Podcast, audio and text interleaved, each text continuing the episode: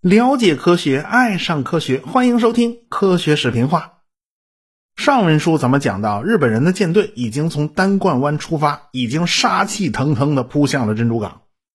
但是山本有言在先啊，如果万一真的和美国达成协议，舰队必须立马返航，放弃一切攻击行动。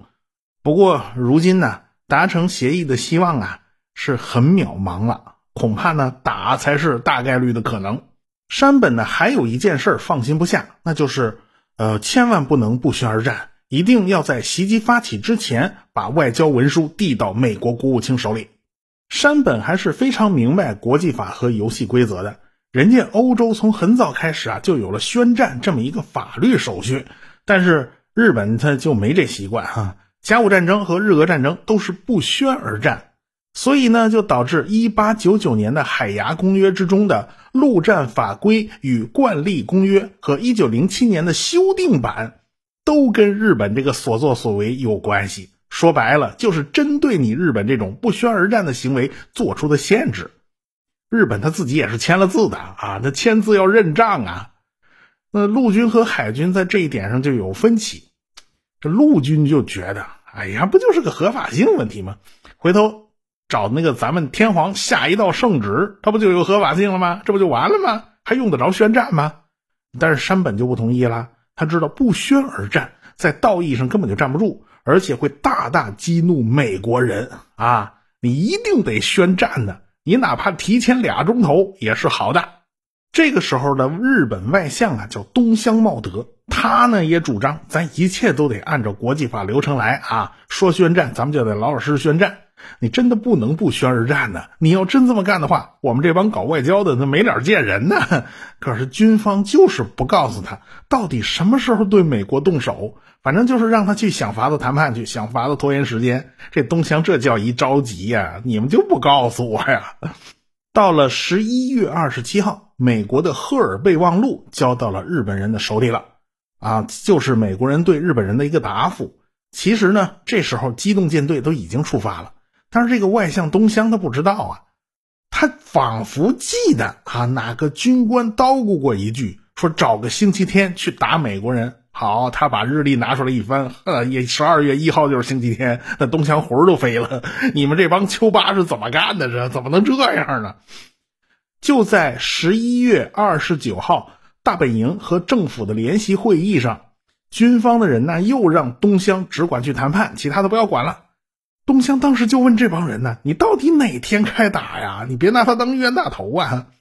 要是一号就开打，谈个屁！还有两天。”你永野修身想想也是，好像是这么个道理啊。他和杉山元两个人对视了一下，最后还是给东乡交了个底啊，不是十二月一号，是十二月八号，还有一个礼拜时间啊，你还有时间去交涉。东乡这才松了一口气。哎呦我的妈呀，可吓死我了！就在十二月一号召开御前会议的时候，拿裕仁天皇往那一坐，就跟一尊泥菩萨差不多，他也不说话。等开完会，就把这个东条上等兵给留下来了啊，告诉他一定要在开战前把宣战书递交到美国人手里。那皇上开口了，那是金口玉言呢。哎，东条二等兵这才答应。哎呀，一定得按皇上说的办。但是吧，山本说的两个钟头啊。这太久了，不行啊！咱们打个对折，咱就一个钟头行不行呢？也就是说，东京时间十二月八日早上两点半，华盛顿时间十二月七日下午十二点半，夏威夷时间是早晨七点钟，咱们递交宣战书。那机动部队在夏威夷时间早上八点钟发起进攻，后来呢又往后推了半个小时。啊，又给压缩半小时嘛，也就是东京时间早上三点钟，咱们递交宣战书。反正就这么一个安排吧，山本也能接受啊。好好好吧，好吧，就这么办吧。不过呢，山本也做了规定啊，如果机动舰队在半路上被美国人发现了，已经暴露了，那也需要马上就返航，咱就别打了，因为奇袭不成，改为强攻，那损失就太大了。为了保险起见。机动舰队整个呢保持无线电静默，一切呢都靠收听东京的无线电广播作为指令，而且日本人还专门在好几个广播频道发送相同的内容。同时，他们也在收听夏威夷电台的广播作为导航信号。南云中一带着六艘航空母舰呢，就在风高浪急的北太平洋上算是吃尽了苦了啊！要不这条航线怎么会没人走呢？就是不如南边的航线舒服呗。与此同时呢，山本长官在东京溜达一大圈，最后还是回到长门号上。到了这个关键时刻，其他的都不是问题了。最重要的事儿就是，美国人那么多军舰到底在不在珍珠港？万一出门不在家，那岂不是扑了个空吗？要回答这个问题，那就只有靠情报工作了。日本海军呢，本来就很注重情报工作。山本自己曾经参加过对马海战。那时候他还是个低级军官，结果就被俄国人的炮火炸掉了两根手指头。后来呢，山本在海军里边那个官啊就越当越大了。但是总有前辈告诉他啊，这个日俄战争能胜利啊，那不仅仅是因为呃日本军人死打硬拼，也不是因为什么东乡长官有多英明，其实背后啊还是大量间谍的功劳。那时候俄国人的舰队一路上开到什么地方了，那都是有日本间谍往回报告的。而且日本在中国的东北也有大量的间谍，张作霖最早不就是给日本人当密探的吗？所以日本人在这方面是赚了不少便宜的。后来嘛，山本就被派到美国去当海军武官了。其实本身也有刺探军事情报的意思，只不过呢，这种情报是属于战略情报。从本质上来讲，外交官跟间谍其实没多大区别。永野修身之类的这些军官，当年他也是这么过来的，也有这么一个过程。所以日本海军也是非常注重情报工作的。日本间谍机关的布局很早，在檀香山有大量间谍。山本呢列出了一大串的问题，要潜伏在檀香山的间谍给出一个明确的答案。这个任务就落在了吉川猛夫的身上。这个家伙呢，在一九四一年三月份，他就潜伏到了檀香山。表面的身份呢，就是日本驻檀香山领事馆的一个书记官，他化名啊叫森村正，这名字别说美国人念着别扭，就中国人念着都别扭，这不太好发音。在旁人看来，这个森村出书记官呢，他就是个公子哥，也不知道是外务省哪位高官的亲戚吧？啊，怎么会被派到这么一个环境优美的地方来从事这么一个轻松的工作呢？你别说，这家伙还真是挺空闲的。总领事喜多长雄也不怎么管他，所以这家伙就开始在岛上啊到处流窜啊，到处跟人闲聊。岛上日本侨民很多呀，这个吉川猛夫就和岛上这帮日本侨民混熟了，而且还经常到日本人开的那个春潮楼去逍遥快活，就弄得别人对这家伙特有意见。你这外交官怎么能这样啊？夏威夷的日本侨民很多。所以檀香山这个地方啊，各色人等啊，还挺杂的，以至于后来陆军的肖特将军就下了个命令，为了防止敌特的破坏，要把所有的飞机都露天排放啊，一字排放给我排放齐喽。这样的话呢，就没有视线盲区了啊。你要放到那个机机库里边，那就不知道了，万一有个人钻进去，别人看不着啊。哎，说白了就是防着日本侨民里通外国。那夏威夷怎么有这么多日本侨民呢？这个问题咱们以后再说，咱有的说了。这座春潮楼呢，在一个小山坡上，这个外形很普通啊，距离福特岛大概有十公里啊。你要说从这个地方可以一览无遗看到珍珠港里的军舰，那是够呛。现在这个春潮楼还在，你要去参观，你会发现啊，这视野并没有想象的那么好。但是春潮楼的地理位置是刚好可以看到从珍珠港外进出那条狭窄水道，哎，你数一数有几艘船进去，几艘船出来，那是易如反掌。一开始海军这边要求啊，他十天报告一次，后来就加了码了，要他一个礼拜报告一次，再后来又增加到了一个礼拜三次啊，这频率就已经非常高了。到了十一月一号，一艘日本游轮就停靠在了檀香山的港口。喜多长雄总领事也就上了船，顺便跟船上的人呢就聊了聊，别人还递了一支烟给他，哎，总领事也没抽，塞口袋就走了。回来以后，总领事就把这支烟给了吉川猛夫，然后吉川猛夫就拆开了，里面有张小纸条啊，这纸啊写的密密麻麻的，展开了一看，有九十七个问题都等着他去回答呢。所以吉川猛夫就知道最近一定有大的行动。有些事儿呢，他很好统计，比如说一周内哪一天港口停泊的军舰是最多的，毫无疑问就是星期天嘛，周末。呃，港口内的军舰抛锚方式是啥呢？常见的是双抛锚啊，抛两根锚啊。呃，还有一个问题是，大型飞机的巡逻方式如何，架次如何？呃，答案是拂晓和黄昏各有一次，每次十架飞机。还有美军的军舰进出的规律是啥呢？答案就是一早一晚啊。这种数据嘛，就是他在春潮楼天天鬼混的时候做的记录。每天早上他都悄悄爬起来，撩开窗帘去数进出珍珠港水道的军舰。下一个问题啊，这个港内有没有装防雷网呢？答案是压根没有。这就是吉川猛夫和基地的水兵闲聊的时候套话给套出来的。是金梅尔上将觉得防雷网这东西忒麻烦了。它会阻碍军舰的进进出出，也妨碍了物资补给。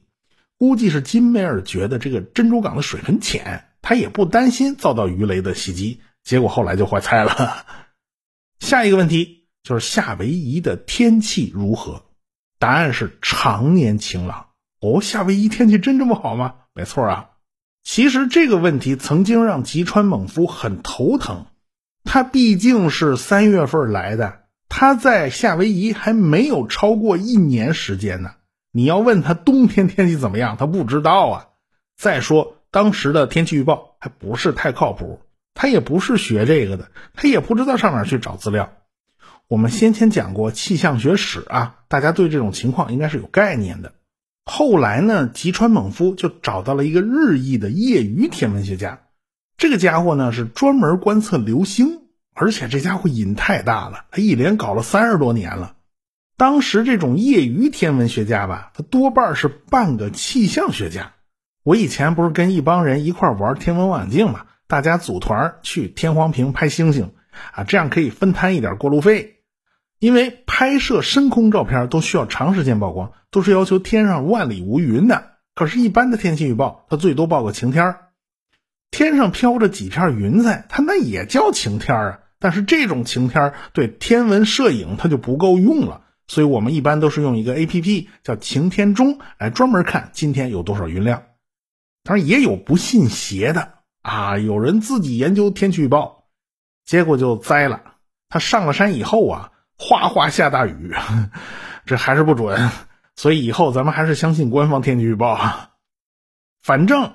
这个吉川猛夫当时询问这个业余天文学家呢，倒是非常靠谱的。他说，瓦胡岛的地形是两山加一沟，而且这两座山都是西北东南走向，中间刚好有个大槽。这个地方恰好是北纬二十度啊，和海口是同一个纬度线。当地的气温非常非常稳定，夏天平均温度二十九度，冬天平均温度二十五度，温差是非常小的。而且呢，它受到东北信风的影响。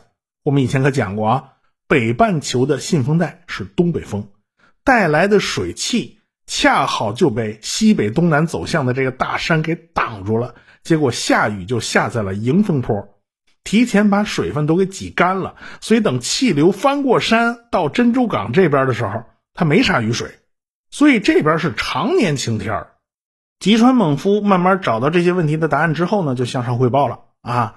日本人在夏威夷啊，他也不是只有吉川猛夫这一条线儿，岛上很多日本侨民都是日本人的眼线。不过呢，日本人那张脸和欧美人长得不太一样，有些事儿吧不太方便去干，有些事儿你往前凑吧，人家防着你。但是欧美的白人里边，他也有德国间谍。比如说，库恩博士一家四口都是铁杆的纳粹，而且和情报机关的关系非常密切。他们家和宣传部长葛培尔那是认识的，结果葛培尔就把这一家人介绍给了日本人。反正这钱是日本人出，那工资又很优厚，所以呢，在这日本人的指挥之下，这一家四口好几年前就到了檀香山。那真是只折服不起用，待战时见奇效。他们当然就比亚洲脸更容易融入当地的美国人社群，大家都觉得啊，这位库恩博士啊，库恩大夫很有教养啊，学识渊博，而且他的妻子也非常热情，很快就和当地人打成一片了。他闺女啊，长得还挺漂亮，就和海军军官都开始谈恋爱了哈。而且一家人啊，带着小儿子，时不时就在码头溜达。你别看小孩只有几岁啊，还非常讨人喜欢呢哈。后来呢，这孩子慢慢长大了，就经常被水手带到军舰上。孩子好奇心重啊，还经常问东问西的。这水兵也没拿这个十一岁的孩子当回事儿，他没想到这些问题都是家长事先精心准备的，而且这孩子非常有心计。你别看他小啊，这情报就这么被套出来了。这家人潜伏了很多年，现在就到了要见奇效的时候了。所以这家人在珍珠港有一套房子，在山上有个小木屋。他在那山上小木屋里面，时不时就用灯光向远处的这吉川猛夫发送信号。这吉川猛夫就在领事馆里边拿望远镜朝他那小木屋看啊，就能联系上。就这样，很长时间都没有人注意到他们啊，这这居然是一伙的。到了十二月二号，喜多长雄就告诉吉川猛夫，从即日起每天报告一次太平洋舰队的集结情况。吉川猛夫就知道，这就是快要进入倒计时阶段了啊。到了星期六的晚上。美国太平洋舰队的军舰是一艘一艘的回港休息，毕竟第二天是周末了嘛。这时候，吉川猛夫就向东京发出了第二百四十五号特急电报：港内有九艘装甲舰、三艘扫雷艇、三艘轻巡洋舰、十七艘驱逐舰，船坞里边还有三艘轻巡洋舰和两艘驱逐舰，重巡洋舰不在港内，航母不在港内。这个报告稍有偏差，但是已经相当准确了。就在这一天，南云的机动舰队放慢了速度，他们加完了油以后，补给舰先离开机动舰队，先走了。他们还是离远点好。军舰上的无线电接收机开始接收东京电台的广播暗语，同时也在监听夏威夷的民间广播。夏威夷的民间广播也在广播暗语。从这两个渠道，南云已经知道珍珠港的情况了。哦，原来航母全都不在家。那为什么航母就不在家呢？这个萨拉托加号正在圣圣迭戈呀大修改装，这也到了该好好收拾收拾的时间了啊！这这服役年限也长了。列克星敦号航母去中途岛送飞机了啊！美国人在太平洋的军事力量布局还没完成呢。哈尔西带着企业号去威克岛送飞机，本来按计划呢是要回到珍珠港的，但是因为天气原因给耽误了。说白了，当时美国人就没把航母当做是主力战舰，主力战舰就只能是战列舰，其他军舰都是为主力战舰保驾护航的，都是为主力战舰打杂儿的。既然如此，巡洋舰要出去啊，那就相当于看家护院的保镖，你不出去谁出去？那航母也差不多呀，只是舰载机是在天上为主力舰保驾护航，它也是个站岗放哨的，是提供警戒的配角。所以我们就看到了一个现象啊，不仅航母不在家，巡洋舰也不在家。停在珍珠港内的巡洋舰只有三艘，那战列舰反倒有九艘。其实这不奇怪，打杂的都出门巡逻去了嘛。南云这几天呐，那真叫一个难熬啊！他一宿一宿睡不着，失眠非常严重，经常是三更半夜的就把下属叫到自己舱里头唠嗑。啊，咱谈谈心，咱聊聊。有一次，这个渊天美金雄睡得迷迷糊糊呢，就让人给叫起来了，说是南云长官找他。渊田睡眼惺忪的就到了南云舱里。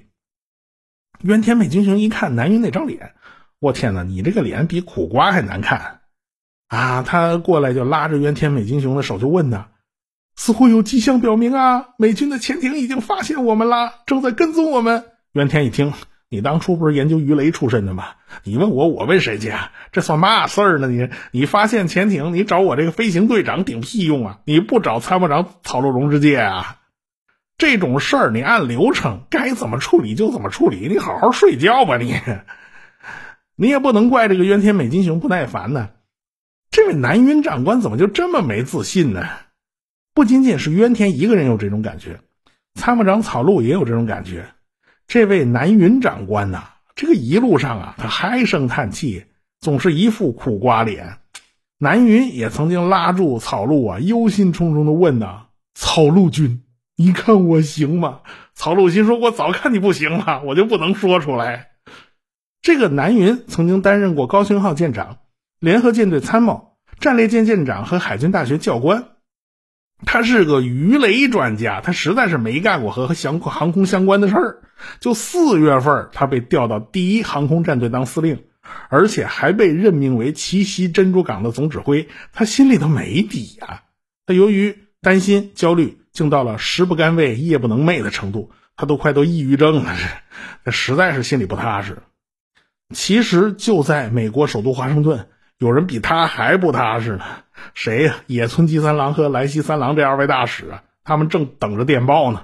这俩已经开始准备大撤退啊，这后续事务都已经开始办了哈。这辞退了一大帮美国的职员，未来这大使馆也不需要这么多人了。现在身边剩下的剩下的全是自己人，这后院都已经开始烧文件了。吉川猛夫这时候在烧他所有的那些历史记录呢。从东京外务省发来的电报。总是非常非常慢，因为距离远，信号差，发错和发漏的情况就特别多。他老得补发，他老得重复。要是在西海岸呢，他应该就能好不少，因为西海岸毕竟近了好多嘛。可惜大使馆所在的地区华盛顿特区，它是在东海岸。其实美国西岸西海岸的西雅图附近的布里奇班岛上，有人正在收听这段电报呢，他们听的比日本驻美国大使馆听的还清楚。日人家那边跟追剧差不多，哎呀，追了半天了，这第十四部分怎么还不发呀？他们比这二位大使还着急。这二位好不容易把这电报给等来了，那还得翻译，还得打字，你总不能拿着一手写稿去找赫尔国务卿，结果偏偏打字员全都被开了，没人打字。那时候打字机可不是现在的计算机，也不是所有人都能打字，那键盘硬着呢，而且打错了没法改，你必须从头重新开始打。你总不能打出来一份外交文档，上面还带错别字的，这不行。日本外交官的打字技术也不行，在那练开了二指禅了，用俩手指头一顿捅，这速度就没法说了。且不说日本外交官在这慢慢打字，同样的电报内容就已经出现在了美国海军部大楼的地下室。这个时候是华盛顿时间的凌晨五点钟。大清早啊，这日语翻译没上班呢，他不在，所以值班的这位中尉啊，拿起这电报就往附近的陆军部大楼跑，因为陆军部大楼那日语翻译应该还在啊。陆军的翻译果然还没下班呢，他就把这段文字给译出来了。主要内容就是请大使先生在当地时间七日下午一点钟，将日本政府致合中国政府的答复交给国务卿先生。答复在过去的十八小时里已经分成十四部分发送完毕了，看来要出大事儿了。同样，在美国西海岸，由海军大天线把第十四部分已经截获下来了，然后再用有线传到华盛顿的海军部地下室，经过复杂的解码过程，最后的文字呈现在了大家面前。这到底写的是什么呢？咱们下回再说。学声音。